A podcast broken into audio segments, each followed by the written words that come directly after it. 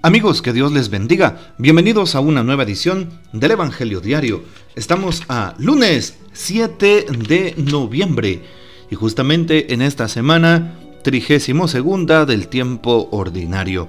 Para hoy recordamos y celebramos en la liturgia de la iglesia a San Lázaro Estilita. Lázaro nació en el seno de una familia muy cristiana de Éfeso, que lo encomendó a un sacerdote para que le enseñara las escrituras. Se entregó a la contemplación y a las prácticas ascéticas más extremas. Siguió la forma ascética de los estilitas en el monte Galesio, cerca de Éfeso, y durante 20 años vivió sobre una columna, cargado con pesadas cadenas de hierro, alimentándose solo de pan y agua, durísima forma de vida con la que atrajo a muchos fieles. Pidamos pues la poderosa intercesión de este gran asceta de la fe, San Lázaro Estilita. Para hoy tomamos el texto bíblico del Evangelio según San Lucas, capítulo 17, versículos del 1 al 6. En aquel tiempo Jesús dijo a sus discípulos, No es posible evitar que existan ocasiones de pecado, pero hay de aquel que las provoca. Más le valdría ser arrojado al mar como una piedra de molino sujeta al cuello que ser ocasión de pecado para la gente sencilla. Tengan pues cuidado. Si tu hermano te ofende, trata de corregirlo. Y si se arrepiente, perdónalo. Y si te ofende siete veces al día, y siete veces viene a ti para decirte que se arrepiente, perdónalo. Los apóstoles dijeron entonces al Señor, aumentanos la fe. El Señor les contestó, si tuvieran fe aunque fuera tan pequeña como una semilla de mostaza, podrían decirle a ese árbol frondoso, arráncate de raíz y plántate en el mar, y les obedecería. Palabra del Señor, gloria a ti, Señor Jesús. Bien, hoy empezamos nuestra reflexión recordando lo que dice la primera lectura de este día. San Pablo a Tito en el capítulo 1.1. Y es que San Pablo le pide a aquel servidor fiel de Dios, Tito, que eh, pueda elegir, sobre todo em, en Creta. Tito, como sabemos, es un ministro de Dios, es un representante de los apóstoles, de los apóstoles, en este caso de San Pablo, por lo tanto es un obispo.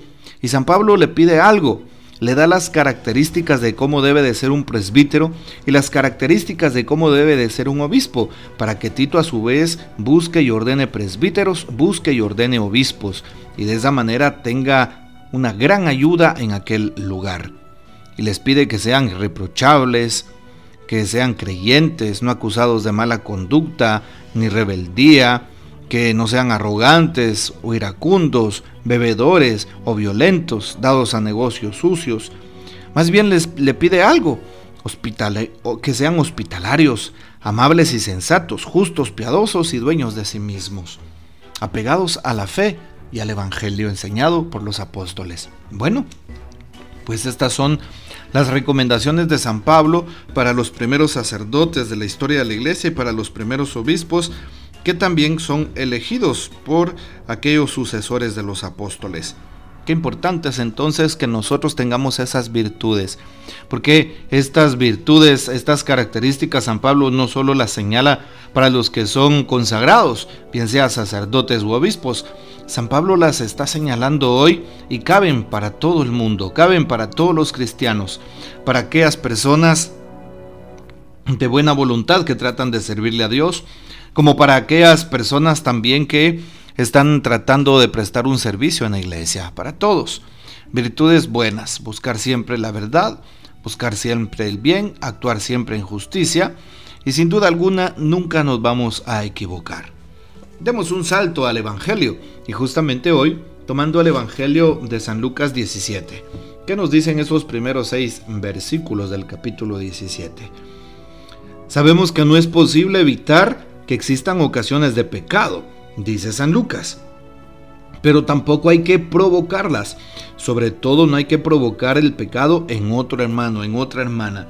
Y aquí debemos de eh, evaluarnos nosotros prudentemente y evaluarnos de forma correcta para ver si no hemos sido ocasión de pecado, si no hemos provocado el pecado en alguien, el pecado de pensamiento adverso, el pecado de mal sentimiento, el pecado de mala voluntad, es decir, de las acciones que no van con el proyecto de Dios, darnos cuenta cómo hemos vivido, cómo estamos actuando. Uh, o darnos cuenta si estamos viviendo lo contrario a lo que se nos dice. Estamos viviendo una vida recta, una vida coherente, una vida íntegra, una vida tratando en la medida de las, de las posibilidades de apegarnos a la, a la, palabra, al Evangelio. Ya, no es que sea imposible, pero es, es, bien difícil, pero hoy la invitación es a que pues tratemos de dar una respuesta. Esta es la invitación. Bueno, de igual manera nos damos cuenta cómo hoy eh, más adelante el Señor sigue manifestando. Si tu hermano te ofende, te ofende, corrígelo para que se arrepienta, perdónalo. ¿Qué hacemos cuando alguien nos ofende más si es alguien de casa?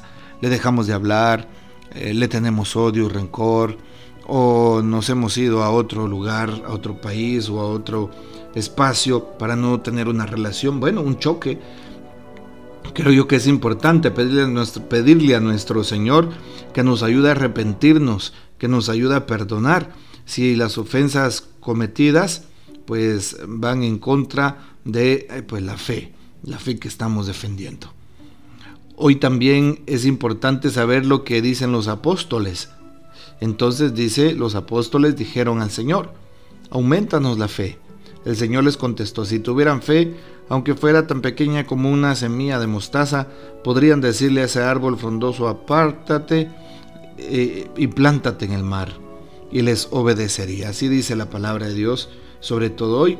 Bueno, ¿qué significa? Significa de que hoy estamos llamados a aumentar la fe. Y la fe nos tiene que llevar a un cambio, a un cambio radical de vida. Esto es lo que nos pide Jesús, que podamos cambiar de vida. Ojalá que cada uno de nosotros evalúe cómo estamos viviendo y pues hagamos nuevas propuestas, sobre todo en este plano de la fe, en este plano espiritual. ¿Qué podemos afirmar sobre lo que dice el Papa? Bueno, más bien darle lectura a la apreciación del Papa, a su reflexión del Evangelio, sobre todo de este día. Y dice el Papa Francisco, Jesús no se cansa de perdonar y nos aconseja hacer lo mismo. Somos débiles, es la debilidad del pecado original y el Señor perdona. La única condición es ir a Él y decir, he pecado, perdóname. Quisiera no hacerlo más, pero soy débil. Este es el pecador. Y la actitud de Jesús es siempre la del perdón. Hay de quien provoca escándalos. ¿Qué diferencia hay entre pecar y hacer algo que provoca escándalo y hace mal? ¿Mucho mal? Quien peca y se arrepiente pide perdón, se siente débil, se siente hijo de Dios humilla y pide la salvación de Jesús. Y humilla y pide la salvación de Jesús, exacto. Y pero quien provoca escándalo no se arrepiente y sigue pecando fingiendo ser cristiano. Es como si llevara una doble vida y la doble vida de un cristiano hace mucho mal. Esto es lo que nos recuerda el Papa Francisco, sobre todo en torno al texto que acabamos de escuchar, pidiéndole a Dios con fortaleza para que Él siga animando y proveyendo nuestra fe. Tomemos como modelo a los santos, a María la Virgen y también a San José. Que el Señor nos bendiga, que María Santísima nos guarde y que gocemos de la fiel custodia de San José y la bendición de Dios Todopoderoso, que es Padre, Hijo y Espíritu Santo, descienda sobre ustedes y permanezca para siempre. Amén. Comparte este audio y hasta mañana.